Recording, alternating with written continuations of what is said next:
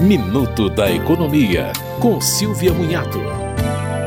O Tribunal Superior do Trabalho determinou a reintegração de uma trabalhadora dos Correios que foi demitida por justa causa por publicar em rede social mensagem considerada ofensiva à empresa pública. Para o tribunal, a empresa deveria utilizar a gradação das penalidades antes de aplicar a maior punição prevista na relação de emprego. A agente foi demitida em 2018 por publicar em seu Facebook a frase escrava na empresa Correios. Na reclamação trabalhista, ela disse que a medida foi excessiva e desconsiderou seus 14 anos de serviço. O juiz de primeiro grau deu razão à trabalhadora, mas a segunda instância considerou que houve quebra de confiança.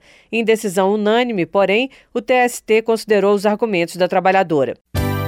Você ouviu Minuto da Economia, com Silvia Munhato.